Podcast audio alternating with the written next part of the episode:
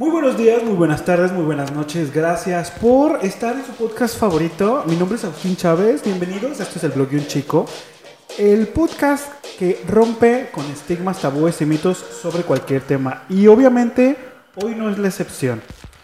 Precisamente en este mes que nos involucra a toda una comunidad que es el mes del Pride, precisamente me di a la tarea, como ustedes lo han visto, de tocar temas que a veces no se tocan lo necesario. Y para eso, el día de hoy, si no han leído el título, no se preocupen. Yo se los voy a decir. Pero antes, recuerden que si están viendo esto en YouTube, pueden suscribirse, aquí está abajo el botón. Si lo están escuchando en Spotify, califiquen el podcast. Y si lo están viendo en Facebook, pues sigan a la página. El día de hoy tengo a una persona muy interesante y sobre todo que afortunadamente y gracias a este mundo de las redes sociales, pues lo descubrí. Y así como dice el título, hoy vamos a averiguar cómo es la vida de un chico trans. Y para eso, el día de hoy está conmigo Joseph, que además de ser TikTokero, además de ser influencer, creo que es un ejemplo para muchas personas y debería de ser un ejemplo para muchas personas que está allá afuera. Joseph, bienvenido y sobre todo gracias. Y este es tu espacio.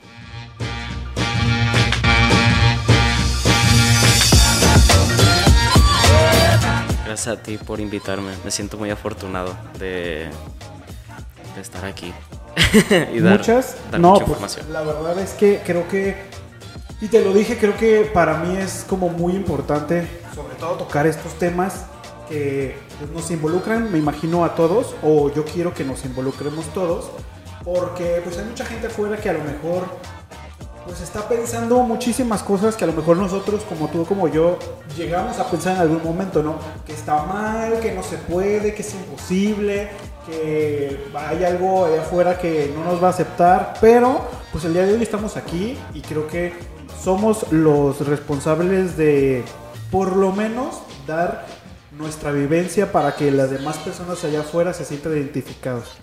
¿Qué te parece si vamos empezando con algo muy sencillo, Joseph. Vamos a empezar desde la raíz, sobre todo, que nos empieces a contar cómo te diste cuenta en realidad de quién eras, porque creo que es algo sumamente importante y difícil porque desde ahí parte todo.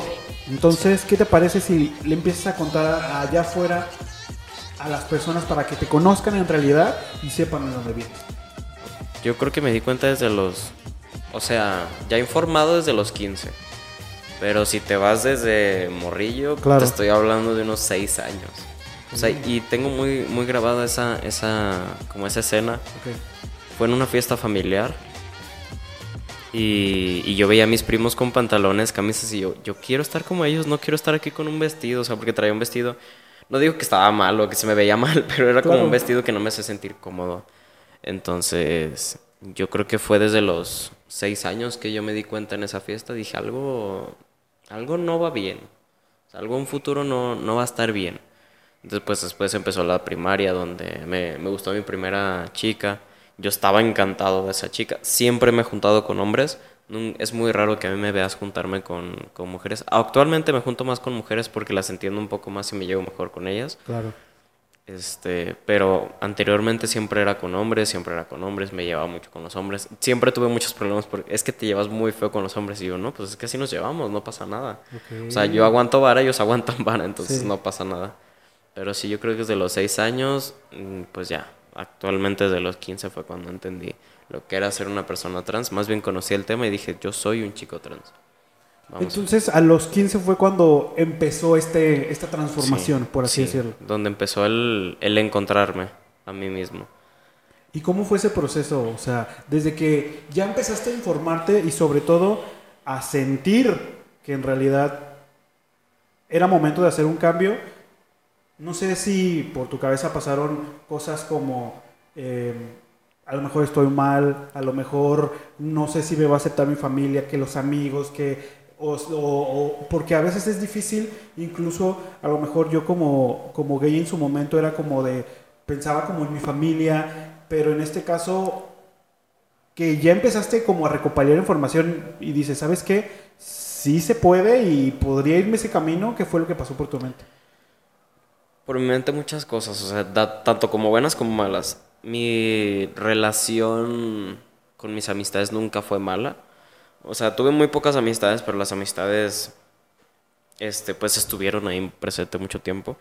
El detalle está aquí en que, pues, pues te conté, tuve tres salidas de closet. O sea, tuve la primera como persona bisexual a los 13, luego como lesbiana a los que 14 años, 15, 16. Pero cuando yo salgo del, closet como hombre trans, pues también fue como en los 16. O sea, cuando yo asimilé solo me gustan las mujeres, dije, ok, todo bien, no pasa nada. Este, pero luego te encuentras con el, soy un hombre trans, entonces es otra salida. Entonces en las tres tuve, bueno, una pareja no me aceptó, pero lo que son amistades, pues hubo mucha aceptación, nunca hubo algún problema, ni desde que fui bisexual, ni de que fui lesbiana, ni ahorita que soy trans.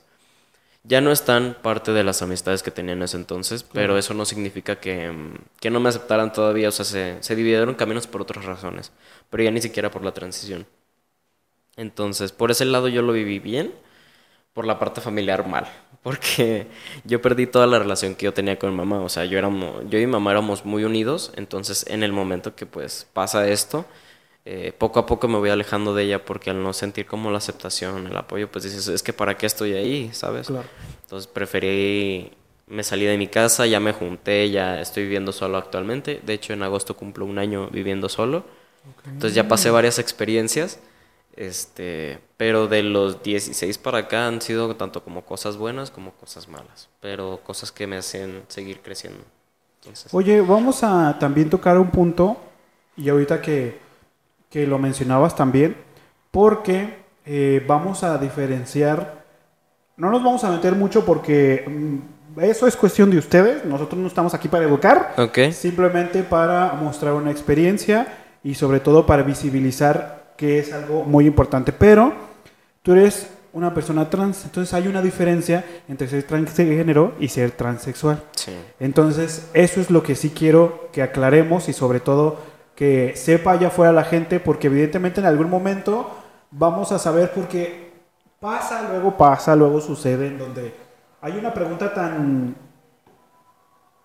eh, pues indiferente y se me hace incluso hasta hasta de sobra, en donde es que, ¿cómo le voy a hablar? ¿Y cómo le voy a, preguntar? ¿Y, cómo le voy a llamar? Pues, ¿cómo, cómo, qué haces con una persona cuando la conoces? Le preguntas, oye, ¿cómo te llamas? Y si él te dice Joseph, le vas a llamar como tal. Entonces, pero vamos a tener esta diferencia para que sepan en qué parte estás tú y en qué parte están otras personas incluso, porque sí hay una muy increíble diferencia. Sí, mira, eh, transexual no estoy al 100% informado, pero lo que yo entendí y sé, transexual es una persona que se va a operar o va a usar hormona para hacer la mayoría de cambio de su sexo, de su género. Que yo me, soy un hombre transexual. El hombre, trans, eh, hombre o mujer eh, transgénero nada más es como, quiero que me hables de él para sentirme cómodo. Claro ya yo veré si hago algún cambio hormonal o alguna operación para sentirme mejor, pero no usa las hormonas para cambiar totalmente su género. O sea, usa totalmente su, su hormona natural, pero se siente más cómodo hablándole de él o de ella. Tengo entendido que es eso. Sí. Entonces, vamos a, ponerlo así. Es tan fácil como cuando conoces a una persona y lo repito, le dices, ¿cómo te llamas? Punto. Entonces, no se compliquen, no es nada del otro mundo y es muy padre. Eh, ahorita que hablaste con, tu, con que mencionabas lo de tu familia, Josep, ¿en qué momento y cómo lo tomaron en esa transición? Por ejemplo, si, si quieres empezar a lo mejor con tu familia y luego con tus amigos, ¿Cuál fue la primera reacción? ¿La primera persona fue tu mamá y después fue el, el, de más núcleo? ¿O fue poco a poco? ¿O tu mamá te ayudó? Porque luego las mamás nos ayudan como también a salir del closet con la familia. Entonces, Cuéntanos cómo te fue con cuando le contaste sobre todo a, Voy a empezar con la familia. Va. mi familia es muy pequeña, o sea, es mi mamá, mi hermano y yo. Yo con mamá cuando yo le dije, pues hubo la negación de no, no, no y no. Porque si me pongo en su lugar es como, tuviste una hija 15 años claro. y de repente te das cuenta que tienes un hijo. Entonces es como, sí, para nosotros es como culero recibir el golpe. decir, es que toda nuestra vida no fuimos así, o no, nunca fuimos así es como, no imagino cómo fue el golpe para ella, o sea, porque lleva toda una vida y, y 15 años con una hija, es, es complicado aceptar. Eso yo no lo entendía al principio. Al principio sí era como de, si me quieres me tienes que apoyar. Y si me quieres me tienes que apoyar, de verdad. O sea, porque si no, no me quieres. Y al principio fue eso, pero puedo decirte que este año es como ella vivió su duelo y está en su proceso todavía de aceptación, entonces no pasa nada. Eh, con mi familia externa, que son mis tíos y todo eso, una parte de la familia que no le gustó del todo, hubo otra familia que actualmente me apoya mucho y son muy presentes en mi vida, pero lo aceptaron muy bien, o sea, es que es su vida y, y de que ni siquiera ocuparon decirme cómo te decimos ahora, simplemente me ponen sobrino, me ponen primo. Excelente. Hace como un mes tuve una, hace como un mes, 15 días tuve una fiesta familiar donde pues fue una alberca. Entonces yo me quité la playera, no pasó nada, o sea, no hubo miradas, no hubo comentarios, no nada. Al, al, contrario, llegó una prima y me dijo, me da gusto verte feliz porque te ves libre, te ves, te ves brillante, o sea, siempre era una persona como muy antisocial, muy como cohibido, que nadie me hable, que nadie me vea, que nadie note que estoy ahí. Y en esa fiesta no, estaba platicando con todos, cosa que nunca pasaba. O sea, nunca, era muy raro que eso pasara. Entonces que me dijera eso fue como un, lo estoy haciendo bien. O sea, a pesar de que a lo mejor fue lento en un principio, lo estoy sabiendo hacer y voy bien. Entonces por esa parte va bien, o sea, me, esa parte de mi familia me apoya. La que no me apoya no llevo contacto por lo mismo, evitarme comentarios y desgaste mental. Con amigos, mis actuales amigos, a pesar de que saben que soy trans, porque soy un trans abierto, mm, tengo, tengo ganas de ser un trans cerrado, o sea, que, no, que nadie sepa si soy trans o no. Pero realmente a mí me da orgullo poder decirle a un chico, ¿sabes qué? Empieza por esto, ¿sabes qué? Empieza por aquí. Porque de hecho tengo un ahijado que ya se operó por, por la guía que yo le estuve dando. Entonces yo me siento muy feliz de que él ya lo logró. O sea, faltan muchos ahijados que tengo, tengo como tres, pero el primero ya lo logró. Entonces el primero ya está en un proceso de, ya de hormonas, ya está operado, o sea, ya, ya, ya tuvo su cierre igual que yo. Entonces me da gusto que pueda apoyar a personas así. Entonces al ser como una, un, una persona transvisible, entonces muy pocas veces han sido las veces que me han preguntado directamente el tema, porque ni siquiera me preguntan cómo era antes, cómo me llamaba antes, dónde estaba antes. O sea, solo les interesa el presente. Entonces, eso me, me ayuda bastante porque, digo, las amistades que yo tengo ahorita, que son nuevas, o sea, que no, ni al pedo con las de hace tres años, lo llevan bien y ni siquiera es un tema por el que me estén preguntando constantemente.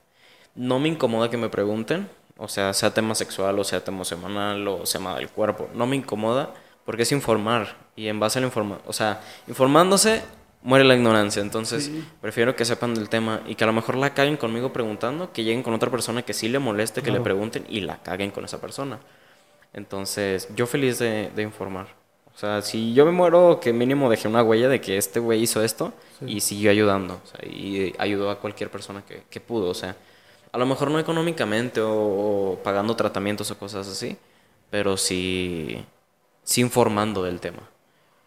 Ahora, vamos a pasar a esta segunda fase o a lo mejor este proceso que evidentemente muchos tuvimos, buenos, no tan buenos, unos muy malos, que fue la escuela, Josep. ¿Cómo fue tu experiencia en la escuela? Que evidentemente a veces las etapas en entre la primaria y la secundaria para muchos o para, este, para algunos, a lo mejor como yo, pues es una etapa súper dura, muy difícil en donde a lo mejor tratas de tapar, tratas de ser lo menos movible posible porque en cualquier momento sale ese, esa persona real que eres y a lo mejor si yo me estoy dando cuenta que muevo mucho las manos, incluso por cosas tan chicas como esas, pues te empiezas a cohibir en un ambiente tan feo que a veces es la escuela y que surge el famoso bullying, ¿no? Entonces, ¿cómo te fue en esa etapa de la escuela a ti? Te voy a ser muy honesto. Lo que fue primaria y secundaria fue normal. O sea, no hubo... O sea, es que mi, mi transición salió en la prepa. Y en la prepa fue muy X porque cuando yo me encuentro es la pandemia. Entonces yo no salía, yo no veía a nadie. Wow. O sea, fue una época tanto buena como mala. Sí, sí, sí. Pero si hablamos de la escuela, primaria y secundaria fueron buenas. Okay. En secundaria me tuve que cambiar de secundaria dos, o sea, una vez. Pero por bullying externo a ser quien yo era. Este, porque antes estaba en un colegio. Mi vida fue básicamente en un colegio. Y es muy curioso porque la mayoría de la comunidad LBGT fueron inculcados desde un principio en colegios. Claro. Entonces, eh, yo venía de colegio y me cambié a pública. Y yo muy feliz en la pública, yo era más feliz en la pública, honestamente. Eh, yo me cambio y empiezo a tener novios. Pero novios de que te digo, termino con uno y a los tres días ya estoy con otro. Yo siento que eso fue como... Intento distraerme de lo que me estoy sintiendo. Porque justamente en la secundaria fue cuando yo me di cuenta que era bisexual. Yo nunca me, nunca había... Nunca me había puesto por la cabeza. Solo una plática salió... Estábamos como cuatro amigos y me dijeron... Esa, esa chica dijo, pues yo soy bisexual y tú qué eres. Y yo, como que yo que soy. Me dice, pues sí, te gustan los hombres, te gustan las mujeres, ¿qué te gusta? ¿Te gustan los dos? Y yo, no, pues yo soy normal, tengo, soy heterosexual. Y, y así quedó. De ese día para adelante empecé a cuestionarme y dije, no, a mí me gustó una chica desde la secundaria. Ok. Desde, desde la primaria, perdón. Entonces, algo no va, o sea, algo va aquí raro. Claro. Entonces, también me informé del tema, de lo que era ser una persona bisexual, este, pansexual, gay, lesbiana y todo. Entonces dije, ok, soy bisexual. Ahí fue mi primera salida de closet. Tuve una novia. Este, después en la en la segunda, en la, perdón, en la prepa conocí a una chica, empezamos a andar, todo, o sea, todo bien. Pero cuando yo salí del closet, yo solo subí una foto en Facebook. Como, como hombre trans. Va. Me corté el cabello un fin de semana. Un lunes llegué con el cabello corto. Así de sopetón. Así, de, de putazo. Dije, puse una publicación, soy un hombre trans, estoy dispuesto a recibir apoyo y si no, pues, madre, ¿sabes? Entonces de ahí, hay, esa publicación todavía está y hay un chingo de comentarios positivos y no hay ninguno negativo. Y en base a esa publicación hubo una pelea familiar porque, porque dijeron que yo fui un mal agradecido, porque dijeron que yo era, que, que no, que estaban sentidos conmigo más que nada, porque ellos me habían brindado apoyo y yo no lo recibí. Pero pues realmente si me brindas apoyo es un márcame y dime, ok, estás bien, ya te operaste, ¿cómo salió todo? Claro. Y incluso esa parte de la familia que te digo que me apoya, a los tres días que me operé fueron a visitarme.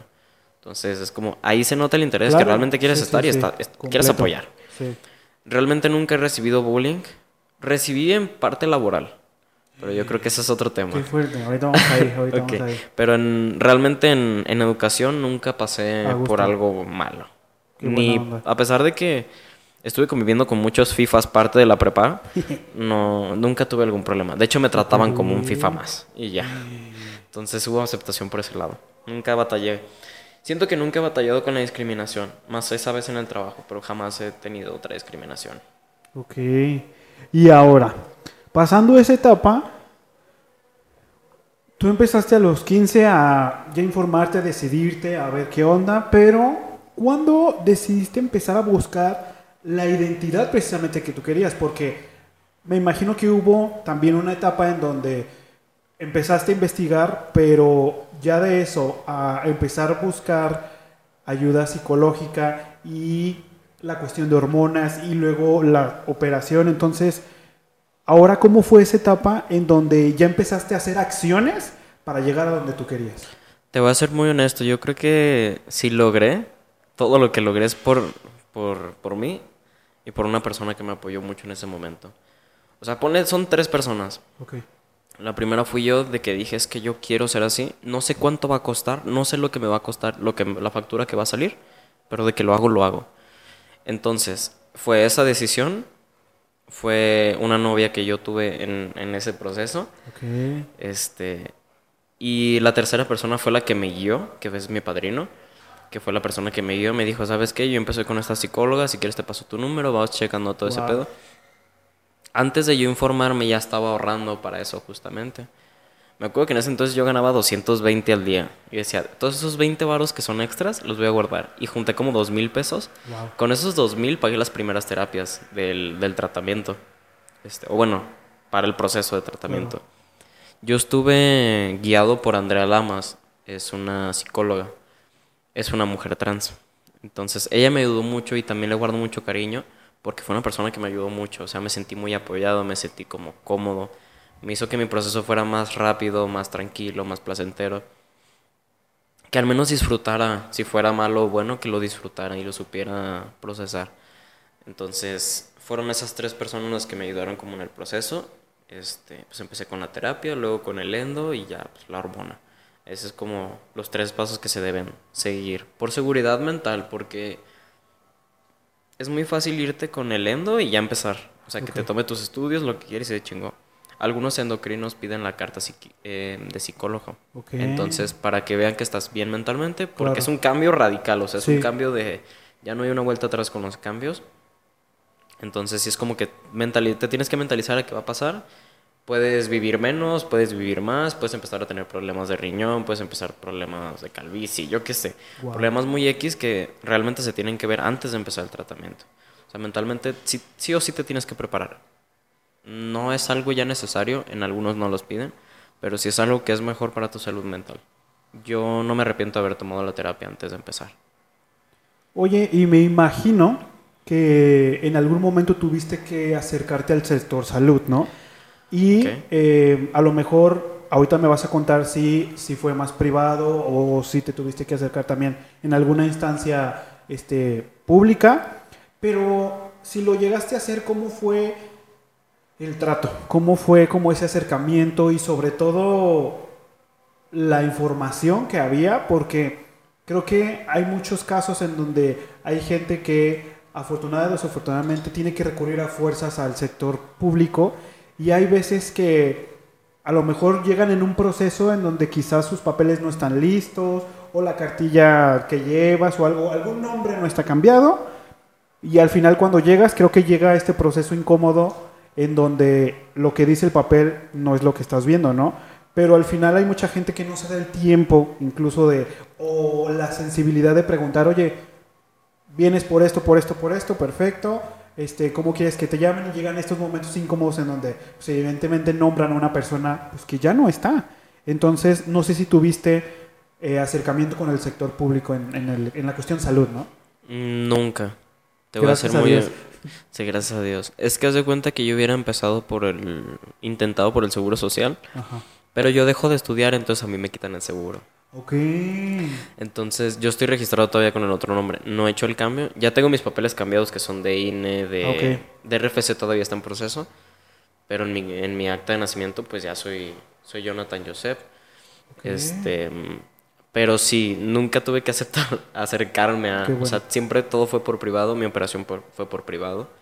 Este, entonces, nunca tuve ningún problema. Incluso cuando hice el cambio de nombre, me tocó una señora, este, me tocaron dos personas, o sea, Ok. la, la que me recibió en el, en el registro civil y la que me atendió. Las dos muy amables, muy respetuosas, me dijeron, ¿cómo te digo? Joseph, está bien. En ese entonces me- todavía me decía Alexis, porque yo tuve un, como hasta transición hasta el cambio de nombre. Claro, claro. Entonces me recibieron súper bien, me trataron súper bien y nunca fue como que me hablaron con, con el nombre de la otra acta. Entonces siempre hubo un respeto. Es que te digo, yo no he pasado por discriminaciones así. Qué bueno. Me siento feliz porque sí, sí, no, no sé cómo la llevaría, pero no, no tuve como que pasar por eso. Me da gusto, la verdad. No, y creo que eso indica que ya hay una apertura muchísimo, sobre todo de las personas. Hay mucha más información. Y creo que mencionabas hace un momento que habías tenido sí problemas en un trabajo. Sí. Entonces, ahora sí cuéntanos cómo ha sido esa experiencia, o sobre todo en esa puntual que me imagino que ha sido la única, ¿qué fue lo que pasó?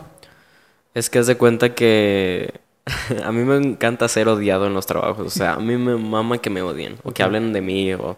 Antes me molestaba y me deprimía y todo el pero ahorita me mama ser el centro de atención que Ok. tengas que hablar de mí para, para llamar la atención. Mira, haz de cuenta que yo trabajo en un sushi. Actualmente estoy trabajando ahí. Ok. Yo entro en el 2020, pero entro sin hormonas. Y fíjate, Wow. o sea, yo te estoy hablando que entré a los 16, ahí, ¿ok? Este, yo entré a los 16, entonces sin hormonas, con la voz súper finita, o sea, otro pedo. Yo no tenía facciones, eh, cabello cortito, pero estaba caderón, tenía cintura todavía. Yo usaba una faja que usan los cargadores Sí. aquí en el pecho. Entonces, cuando, cuando yo entro a trabajar, estábamos en pandemia, yo estaba deprimido. Entonces yo no comía, yo estaba súper flaquito.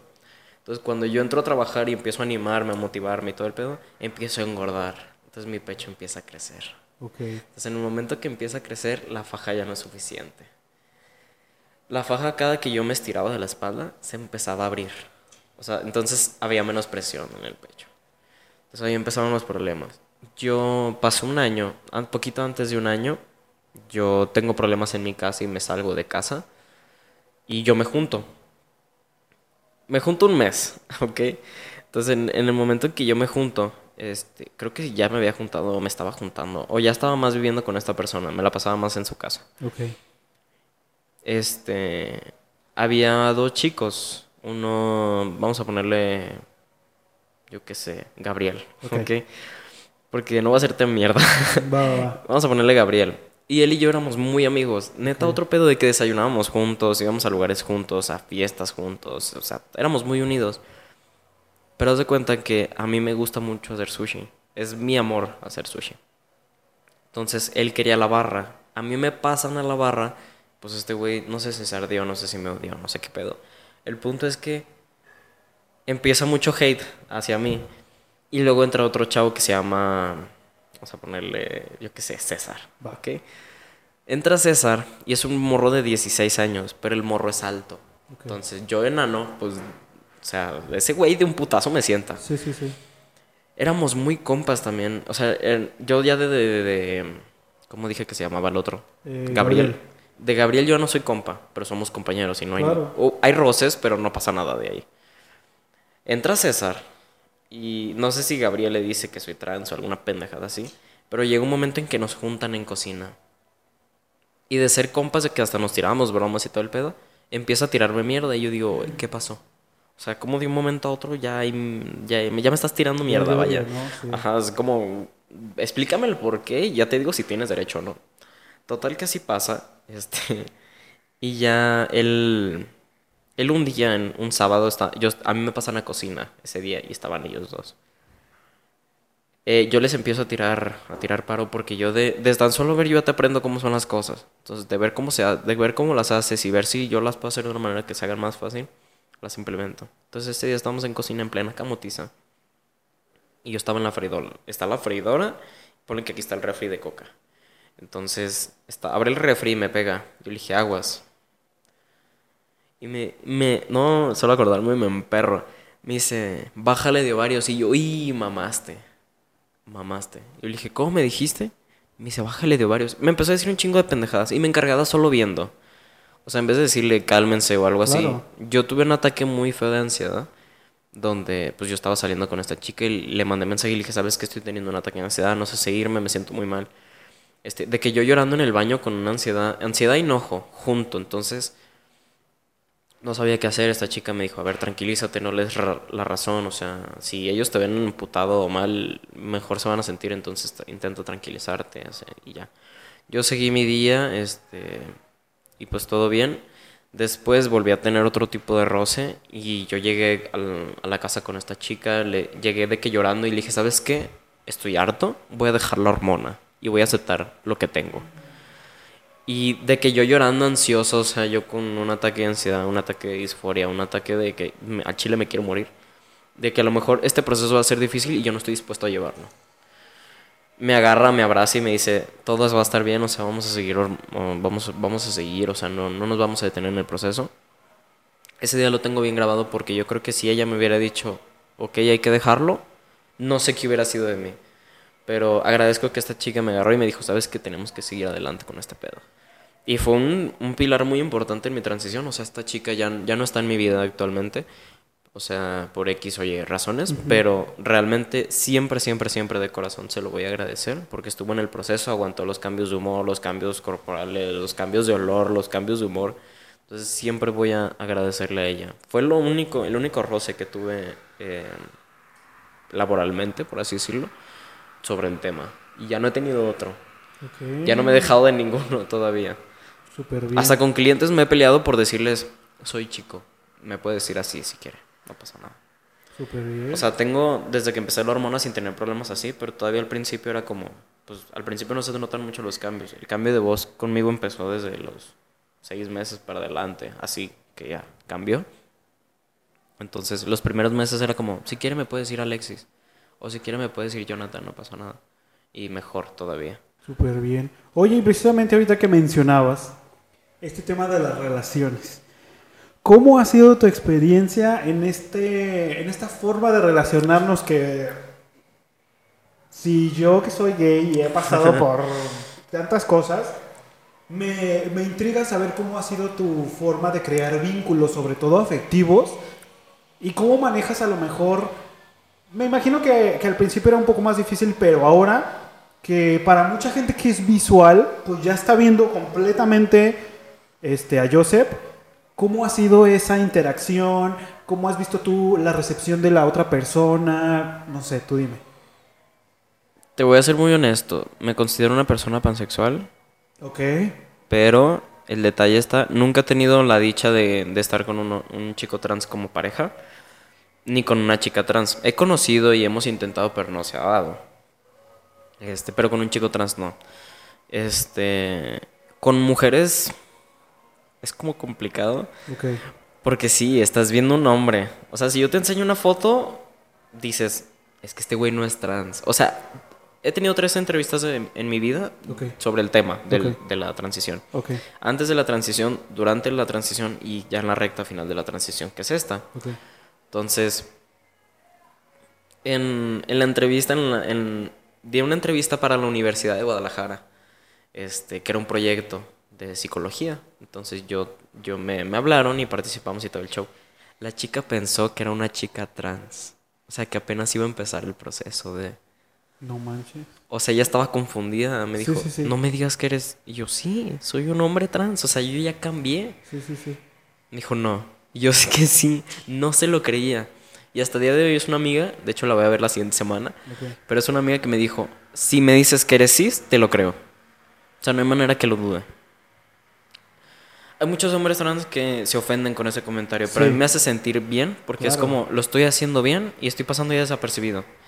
Pero, por ejemplo, si hablamos de las relaciones, es complicadísimo porque siempre para los hombres trans es, yo no tengo eso que a todas las mujeres les puede gustar. Claro.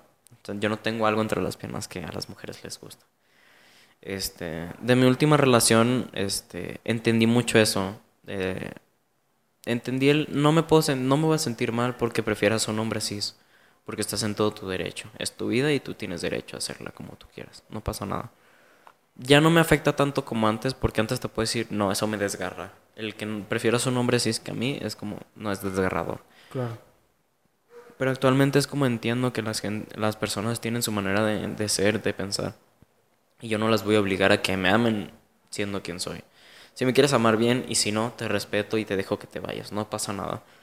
Pero si eres como conflictivo mucho para, para las mujeres cis, de repente, al principio, antes, antes, antes, antes de empezar una relación, o de que esto ya se está haciendo en serio, soy un hombre trans. Que toma, tienes algún inconveniente sexualmente hablando, emocionalmente hablando con tu familia. Siempre cuando empiezo una relación con una chica o empiezo a crear un vínculo, que a lo mejor ni se logra, pero creando el vínculo, es, si tu familia sabe de mí, que no sepa que soy trans. Que no sepa que soy trans por seguridad mía. Ya ni siquiera por ti o por evitarte problemas, sino por seguridad mía. claro. Porque no voy a soportar comentarios que me digan, porque en el primer comentario me voy. No va a haber vuelta atrás. Ni aunque me importes tú. Sí. Si va a haber desde un principio un problema con tu familia, no. Más que nada también porque yo, con esta chica que me junté y todo ese show, su mamá siempre me apoyó. Siempre, desde el momento uno. O sea, desde el primer momento en que yo pisé su casa, yo era... Wow. Ella me decía mi niño. Y me sigue diciendo todavía Wow. mi niño esto o niño esto o Alexis ayúdame con esto y así, o sea, siempre tuve ese respeto, entonces tuve como esa base de si esta persona me respetó ni conociéndome ni nada, porque voy a permitir que otra persona muy X este, me intente cambiar o me diga comentarios que me afecten. Con los hombres no creo un vínculo porque me ven como un fetiche. Hay muchos hombres gay que me siguen buscando. Es- no digo que tú, ni estoy generalizando, pero hay chicos gay que me han gustado, que me han gustado y les he gustado, pero solamente porque soy un fetiche para ellos. Entonces Sí, como es- hay mucho morbo, ¿no? Creo que hay mucho morbo con tema. el con el tema trans, tanto como con mujeres trans como con hombres trans. Sí. Entonces muchos hombres me han buscado por eso. Este, pero pues a final de cuentas yo ya decido si me meto o no en, Claro. en el problema, pero pero no lo vivo tan mal, honestamente no lo vivo tan mal, porque realmente como dices ya hay una apertura de la mente más grande, entonces ya no hay tanto problema. Ya la gente ya lo sabe, tan Sí. solo hay fotos que tengo con una bandera atrás y dices, pues de ahí va hacia hay algo, o es chica trans o es hombre Claro. trans, no pasa nada. Entonces, desde como desde mi, mi Facebook ya hay una advertencia o advertencias de que soy un hombre trans. Actualmente estoy creando un vínculo con una chica. Este, todo va súper bien. Este, con su familia no me he acercado mucho porque no me apetece ni a ella ni a mí, o sea, como que estamos poco a poco. Primero lo primero, ¿no? Sí, sí, sí, irnos conociendo, ver si ese, si amorosamente, si congeniamos, si vamos bien. De momento todo va bien. Este, no le incomoda que sea trans. De hecho, ella me conoció por el trabajo y no nunca nos hemos como nunca se ha puesto directamente y qué tienes entre las piernas o cómo es este, este pedo. No no lo ve necesario, al menos no me lo ha preguntado. Y si algún momento me lo pregunta, pues como pues, pues es así y yo soy así, ¿no? ¿Tienes algún problema? Y ni siquiera como manera de ofender, sino para saber si está a gusto con el tema o no está a gusto, porque en cualquier momento se puede retirar. No es que algo como que ya esté firmado que tiene que estar conmigo. Se puede retirar en el momento que ella guste. O si solo me quiere como amigo, también solo como amigo, no pasa nada. Claro. obviamente todo tu proceso y ahora que estás aquí y que a lo mejor ya has tenido oportunidad de desenvolverte en muchos ámbitos, en lo laboral, en lo sentimental, en lo familiar, ¿Crees que sigue habiendo desinformación y discriminación sobre el tema? ¿O sí crees que la gente ya ve y ya quiere una apertura, sobre todo para recibir información, yo sé, porque creo que hace, yo creo que como unos, quizás a lo mejor no me voy a ir tanto, cinco o seis años, a lo mejor eh, incluso no me voy a ir tan atrás, a lo mejor antes de la pandemia había muchos temas que seguían así cerrados, seguían como muy apretados, muy este, en las penumbras y si salir del closet, si no salir del closet, qué transiciones, qué, te gusta, qué, tiene, eh, tal, tal. Pero creo que ya de un poco tiempo para acá, desde mi punto de vista, a lo mejor la gente sí se ha abierto, sobre todo por, por estos temas, para pues una mejor convivencia, pero tú, de viva voz, cómo has percibido todo el ambiente, de incluso de personas que a lo mejor, este, a lo mejor que es la amiga de tu mamá, o a lo mejor es el amigo de tu primo, o a lo mejor este, son amigos de, tus amigos del trabajo. ¿Cómo has sentido todo este desenvolvimiento de la sociedad en general? Es muy buena pregunta. Este, mira, honestamente, yo creo que la gente ya abrió como más los ojos con los temas de la comunidad LGBT en general. Yo creo que con el tema trans, sea transgénero, transexual o transvesti, ya está muy abierta la sociedad.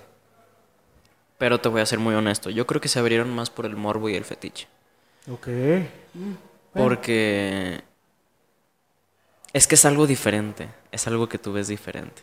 Entonces, el que sea algo diferente también crea el morbo y la curiosidad. Claro.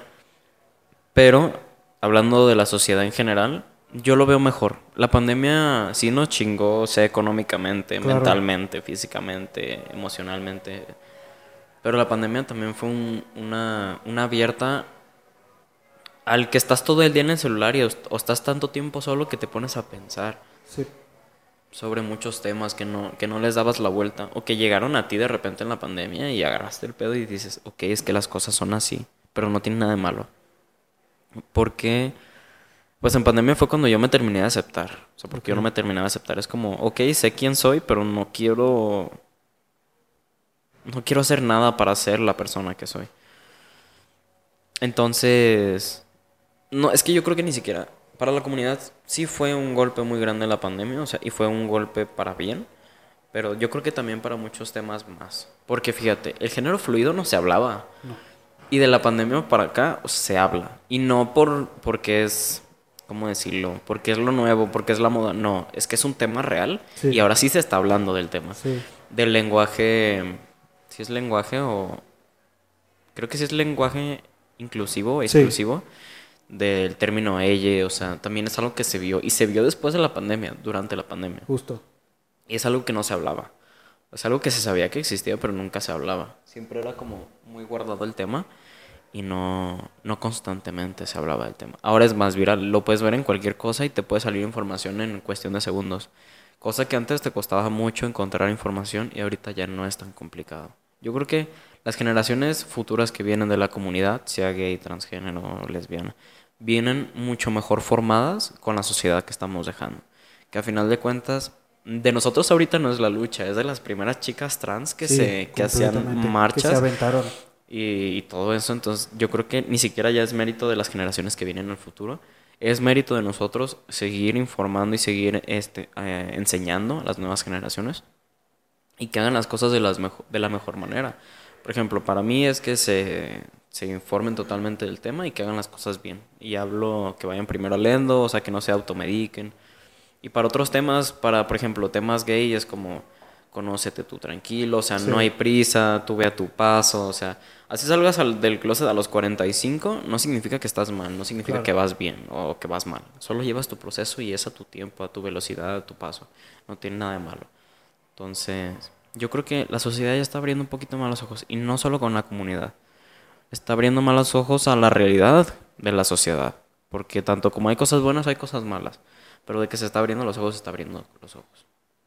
Y ya casi para terminar, Joseph, si pudieras tener a ese Joseph chiquito, que fue empezando y que a lo mejor, o no tan chico, quizás a lo mejor de entre los 12 y 13 que es como se está descubriendo o no sabe, o a lo mejor a los 15 que, que a lo mejor que tuvo dudas, pero ya empezó a explorar y que ve el cambio radical que hiciste, ¿qué le podrías decir a esa persona en ese momento?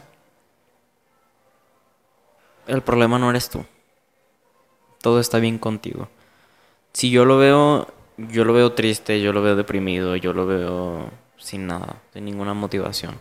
Sin nada que diga, esto me motiva a seguir. No había nada. O sea, yo tuve problemas de autolesión, tuve problemas de depresión, tuve problemas de ansiedad, tuve problemas, este, ¿cómo se llaman? Alimenticios, o sea, empecé a tener problemas así. Entonces yo te puedo decir, ahorita es todo lo malo que estás viviendo, que vas a vivir, te lo juro, te lo juro, te lo juro, que vale la pena. En tu proceso vas a tener personas maravillosas, o a lo mejor no maravillosas, pero sí, te van, sí van a ser maravillosas en el proceso. Van a, van a estar ahí para ti cada que lo necesites. Entonces, yo le, yo le diría eso. Todo va bien, vas a ir a tu paso, pero eso no significa que vaya a ser imposible. Va a ser difícil, pero no imposible. Y para cerrar, Joseph, si alguien allá afuera que ya vio precisamente tu historia, que ya te escuchó y sobre todo que aún tiene miedo quizás de este paso que me imagino que para todos ha sido difícil salir del closet en algún momento o en alguna zona, incluso alejarte de tu familia también a veces es muy duro, porque creo que en esta sociedad mexicana sobre todo en la mexicana es como de tu familia y es todo, entonces es muy difícil ir contracorriente como lo mencionabas hace un rato, porque al final es lo único que conoces en un principio. Pero si alguien ya te escuchó, ya te vio, ¿qué le dirías a esa persona que apenas va a empezar ese proceso o que tiene duda o que tiene miedo o incluso no sabe si en realidad va a ser lo mejor para él? Ok. Anímate. Porque es que neta lo ves imposible, lo ves horrible. Pero tres años después de mi transición, o sea, de los 15, de los 17 para acá, es un... Pues ya casi tengo 20. De los 17 para acá es... Es que neta te animaste y lo hiciste. Va a ser difícil, puedes tardar años en proceso psicológico, puedes tardar años en que te den la hormona. Pero ya estás en el proceso. O sea, ya estás en el proceso de hacerlo.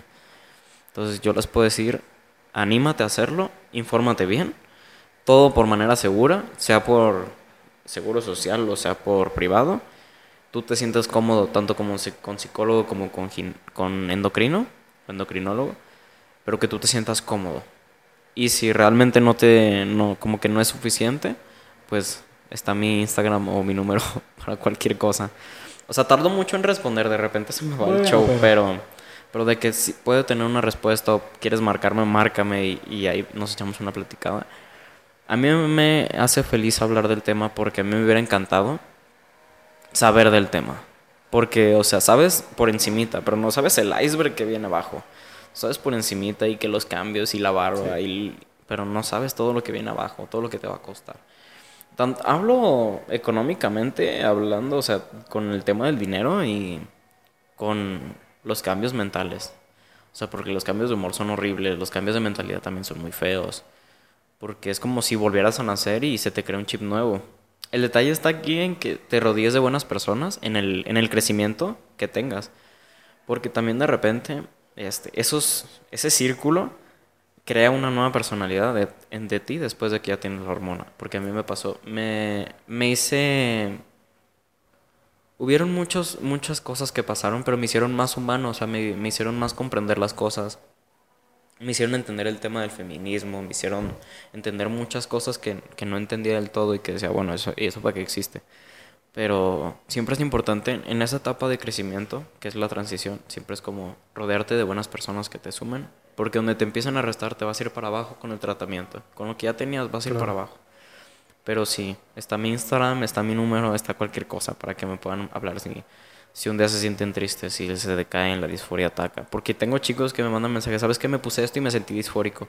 A ver, mándame foto.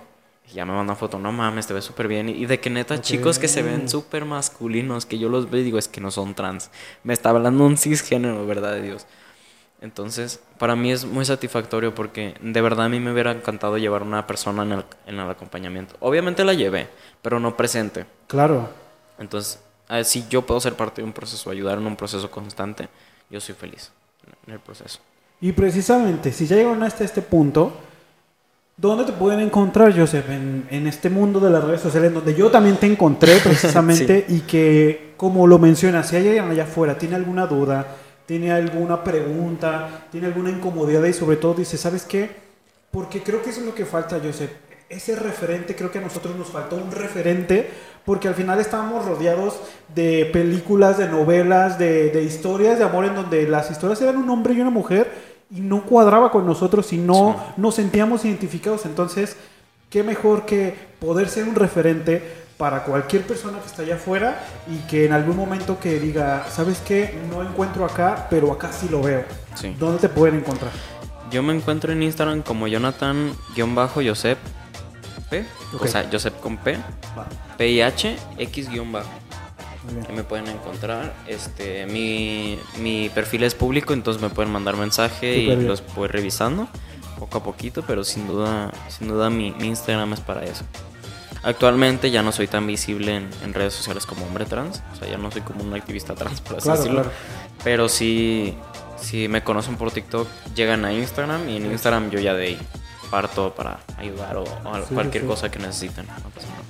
Y si ya llegaron hasta este punto, de verdad, gracias, gracias, gracias. Recuerden que esto es para romper tabúes, estigmas y mitos sobre cualquier tema y creo que esta vez no fue la excepción.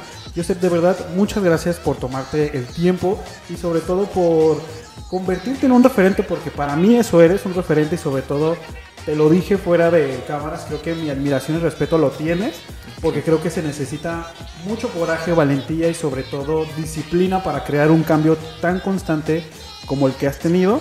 Y si ya llegaron a este, punto, ya saben a mí dónde me pueden encontrar, ya saben dónde pueden encontrar a Joseph. A mí me encuentran en todas las redes sociales como Agustín de Chávez. Joseph, mil gracias de verdad. No, a ti.